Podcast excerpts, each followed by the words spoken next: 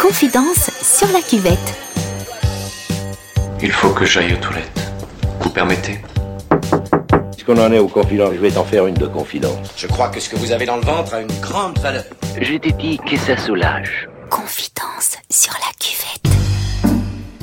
Vous vous souvenez, vous, de vos 20 ans? Les premiers pas dans le monde adulte L'autonomie, la liberté, la vie qui s'ouvre à vous. À 20 ans, on aime. Mais aimer peut tout faire basculer. Entre culpabilité, tabou et peur, il faut parfois faire le deuil de la vie qu'on a rêvée et retrouver un second souffle. Dans l'intimité de notre toilette, on parle d'une vie qui vacille pour mieux se reconstruire et d'un virus, aujourd'hui noyé dans le silence. Je suis prêt. Ok, let's go. Je m'appelle Jérôme, j'ai 22 ans. C'est dans les toilettes que j'ai appris que j'avais le VIH. J'avais déjà les symptômes et avec des amis, euh, on a fait le tour de quelques pharmacies pour aller acheter un autotest.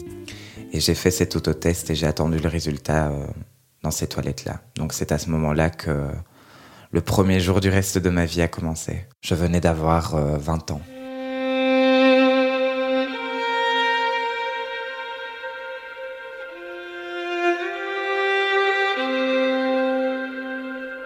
À ce moment-là, dans ma tête, je, me, disais que une goutte de sang allait déterminer le reste de ma vie. Et puis, euh, il y a les 15 minutes d'attente. Et euh, pendant ces 15 minutes avec cet autotest, euh, il y a mille questions qui m'ont traversé l'esprit. Qu'est-ce qui va se passer? Est-ce que, je vais mourir? Alors que je savais qu'on sait vivre avec le VIH. Et puis, bah, au moment où, où on voit que c'est positif, bah, j'étais anesthésié de toute émotion. J'arrivais euh, à ne rien laisser transparaître. Je pleurais pas. Et la douleur me faisait tellement mal que je n'avais plus mal. Et puis après, c'était rassurer mes amis qui étaient avec moi et leur dire que ça allait aller, alors que je ne savais même pas si ça allait aller.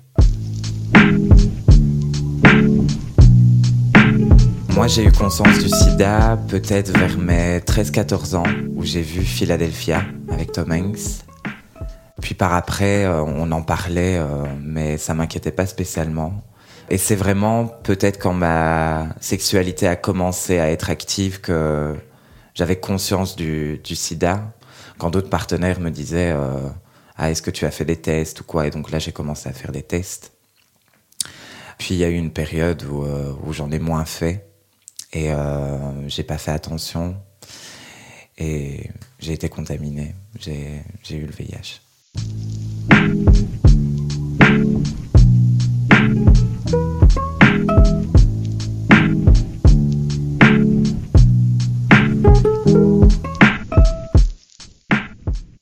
Personnellement, la première chose que j'ai fait, c'est j'ai appelé ma psychologue. Et je pense que la psychologue m'a dit des choses qui m'ont permis de, de me sentir bien après pour en parler à mes proches. Elle m'a dit euh, c'est triste pour vous. Et d'abord pour vous. Et, euh, et de là après, euh, d'autres amis sont venus me rejoindre. J'en ai parlé avec eux directement. Et les larmes commençaient tout doucement à couler. Et puis par après, ça a été l'annonce à mes parents. Comment est-ce qu'on dit à ses parents, euh, ben voilà, papa, maman, euh, j'ai le VIH, vous m'avez mis en bonne santé et, et j'ai un peu failli. Moi, c'est ce que je me disais à ce moment-là dans ma tête, c'est que euh, je j'ai pas fait les choses bien, que c'était de ma faute. Et donc il y a un sentiment de culpabilité qui grandit, qui grandit et, et voilà. Si s'aimer d'amour, c'est mourir d'aimer. Sont mourus d'amour, sida. Elle est année d'amour. Amour Médicalement, j'ai appelé le centre de référence euh, ici à Liège pour euh, du coup faire euh, une prise de sang complète. Suite à ça, ben j'ai eu un premier rendez-vous avec un premier médecin qui m'a fait la prise de sang avec euh, ce médecin qui était très très très très froid. comme si on était un numéro. On doit remplir un formulaire sur, euh, sur nos pratiques sexuelles. Ça, ça m'a vraiment euh, un peu traumatisé de devoir expliquer texto ce que je fais dans mon lit avec certaines personnes. Et puis on doit attendre une semaine après cette prise de sang pour avoir le résultat.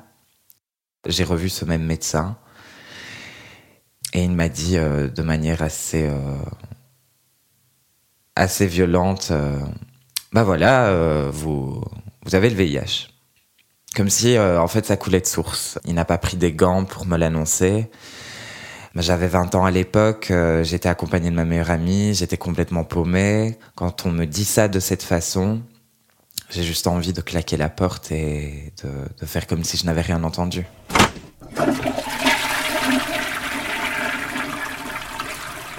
Après cette annonce, euh, j'ai été redirigé vers euh, une infectiologue qui est extraordinaire, qui m'a rassuré directement et qui, après le premier rendez-vous, m'a dit euh, que je ferais partie de la génération qui en guérira. Ce contact avec euh, cet infectiologue m'a permis de un peu plus m'ouvrir et d'avoir une petite lueur d'espoir au moment où tout est sombre.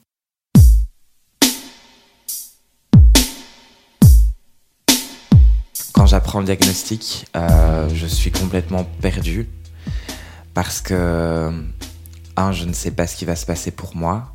Deux, je pense aux partenaires que j'ai eus. Et trois, je pense à leur dire, à devoir euh, les contacter, à devoir euh, leur annoncer, bah voilà, je viens d'apprendre que j'ai le VIH, il faut que tu fasses un test. C'est une position qui est assez euh, troublante, assez déstabilisante parce que bah, on peut se faire euh, complètement engueuler, complètement rejeter par euh, les personnes qu'on contacte. Transmettre le virus à quelqu'un d'autre, je pense que c'est ma plus grande crainte et toujours actuellement, même si je suis indétectable. Je pense que c'est une chose que pour l'instant, en tout cas, je n'arrive pas à surpasser. Parce que même si euh, je suis indétectable, d'office, quand je me dis que je pourrais transmettre le virus à quelqu'un d'autre, je pense à l'état mental aussi dans lequel il pourrait être. Et c'est une chose qui, me fait très très peur.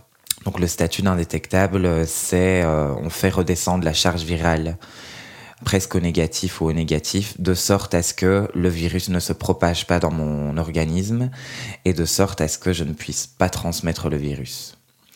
Et donc, trois mois après mon, ma prise de traitement, j'ai été indétectable.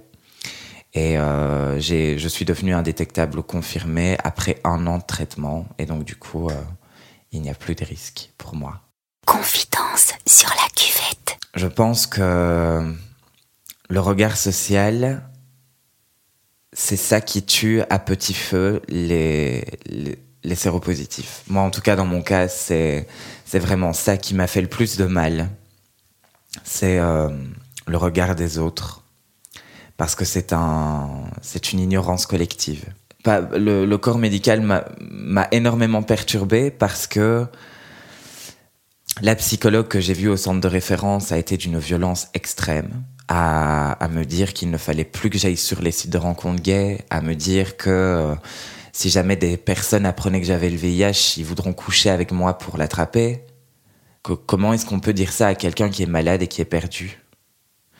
Ces dentistes qui me disent d'aller me faire soigner ailleurs, ce chirurgien qui me reproche de ne pas lui avoir dit que j'avais le VIH au moment où je me suis fait opérer.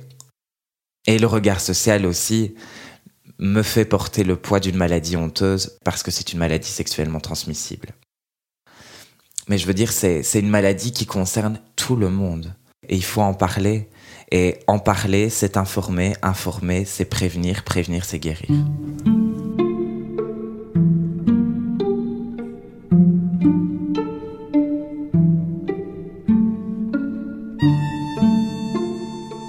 Euh, sur ces deux dernières années, euh, ça a été des montagnes russes. bah d'abord on tombe, je, suis complètement tombé.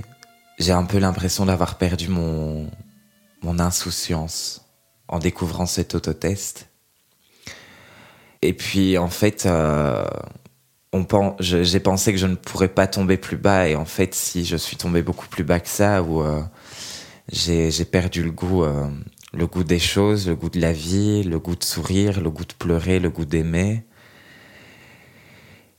Et j'ai pas beaucoup eu de, de crise de larmes, j'ai pas beaucoup pleuré parce que je me sentais responsable, un, de l'avoir, deux, de, de faire de la peine à mes proches. Et puis à un moment donné, j'ai pensé à moi et j'ai pensé à ce que ça me faisait à moi de me regarder dans un miroir et de me dire Jérôme, tu as le VIH. Et là, je pense que c'est ce jour-là où les larmes ont vraiment coulé, où, j'ai eu une énorme crise de larmes, où, j'arrivais pas à me ravoir en fait. Je, pense que cette crise de larmes, ça a été le premier pas vers l'acceptation, même si je pense qu'on n'accepte jamais totalement ce qui nous arrive. J'ai énormément pleuré et puis là, tout doucement, j'ai commencé à, me dire que il y a autre chose.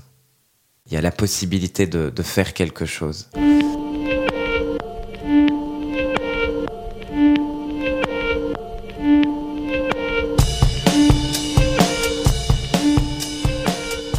La place du virus dans ma vie aujourd'hui, c'est un combat. Euh, c'est un combat sur plusieurs fronts. Il y a un combat euh, d'abord euh, du virus envers moi-même. Et en fait, le virus, c'est comme si c'était une autre partie de moi qui se bat contre moi-même. Ce virus me pousse à me dire que je peux faire ce que je veux, que ça ne va rien changer à ma vie, en fait, que ce, ce virus ne n'a pas d'incidence sur ma vie. Il en a, oui, mais elles ne sont pas, elles sont moindres comparées à, à tout ce qu'il y a de beau, en fait. C'est-à-dire que ce virus m'a fait prendre conscience que il y a des choses qui sont complètement dérisoires. Il y a des combats qui sont importants. Ce, virus m'a fait prendre conscience que, que la vie est belle, en fait. Que la vie est belle, qu'il faut la savourer chaque jour. Que j'ai des personnes euh, magnifiques autour de moi grâce à ce virus, je me suis donné l'occasion de faire ce que j'aime, c'est-à-dire euh, faire du théâtre, faire de la danse. Et même si j'ai pas euh, un diplôme ou si j'ai pas fait de conservatoire, c'est-à-dire que je me donne l'occasion de le faire. Et ce virus me donne euh, la rage de vivre. Et cette rage de vivre découle sur, sur un militantisme que je me suis découvert. Et surtout, je n'ai plus peur de dire ce que j'ai envie de dire. Et, et quelque part, ce virus euh, a un côté, euh, un côté où euh, c'est un peu un phénix qui renaît de ses cendres, où j'ai osé dire aux gens que j'avais le VIH et que j'en faisais un projet et que il y a des choses à dire, il y a des choses à faire. Et je pense que j'en ai parlé à énormément de monde parce que j'avais besoin de, le dire et parce que je ne comprenais pas pourquoi est-ce que je ne pouvais pas le dire. Je ne comprenais pas pourquoi mon infectiologue me disait euh, alors n'en parlez pas à la banque, n'en parlez pas à l'école, n'en parlez pas euh, au travail, alors que, enfin, je veux dire, euh, on a quand même des lois qui sont censées nous protéger contre la discrimination. La sérophobie, c'est une discrimination. Par après, ben du coup, il y a eu la construction du projet c'est-à-dire que tout le monde sait que Jérôme Fafchamp est porteur du VIH. C'est-à-dire que maintenant, si on va sur Facebook ou sur Google, ben on voit que on voit que je l'ai. Mais le virus ne fait pas partie de mon identité. C'est-à-dire que le virus, moi, m'a poussé à me trouver moi en tant que personne. Euh, c'est un peu comme si euh, il y avait un côté salvateur. C'est super bizarre quand je compare, le virus m'a quand même apporté plus de bonnes choses que de mauvaises choses. C'est paradoxal, c'est super paradoxal.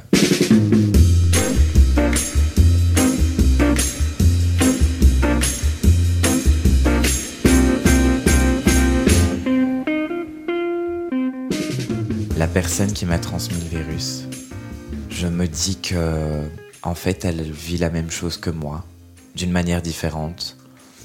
Et donc, du coup, chacun vit différemment sa maladie. Moi, je la vis d'une certaine manière, en racontant mon histoire, en faisant un projet théâtral, en voulant changer les choses, en me servant de ma douleur pour faire du bien aux autres.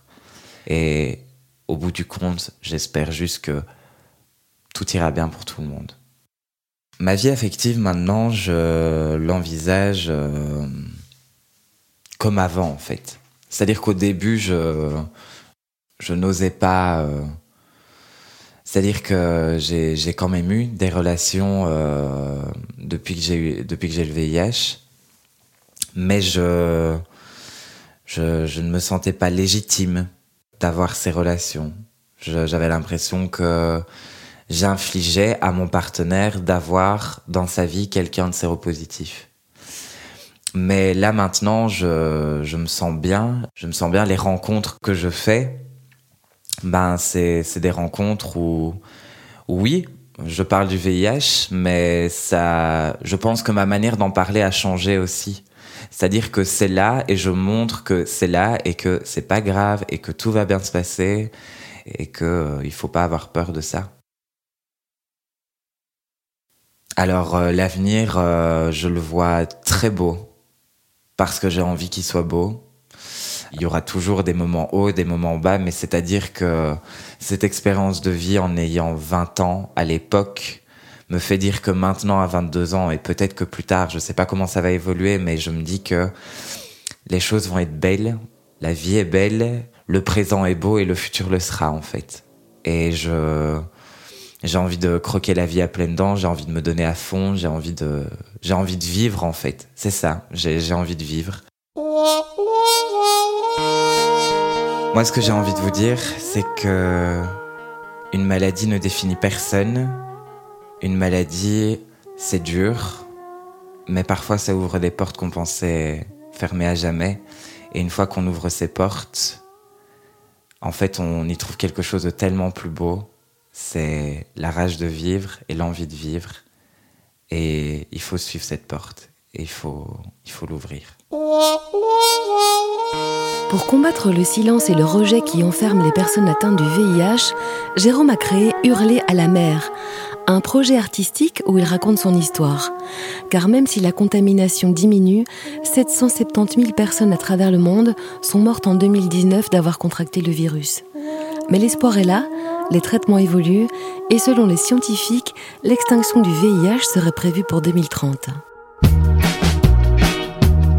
Avant de refermer la cuvette pour l'été, on envoie des rouleaux de merci à May, Karine, Shadia et Baklan, nos premiers tipeurs. Si vous souhaitez vous aussi soutenir notre travail et glisser une petite pièce pour les Madame Pipi, c'est possible via la plateforme participative Tipeee.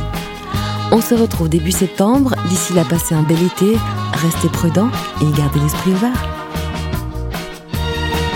Je me sens bien, je suis affalée sur mes WC. C'est confortable. Bah, la planche de bois ici.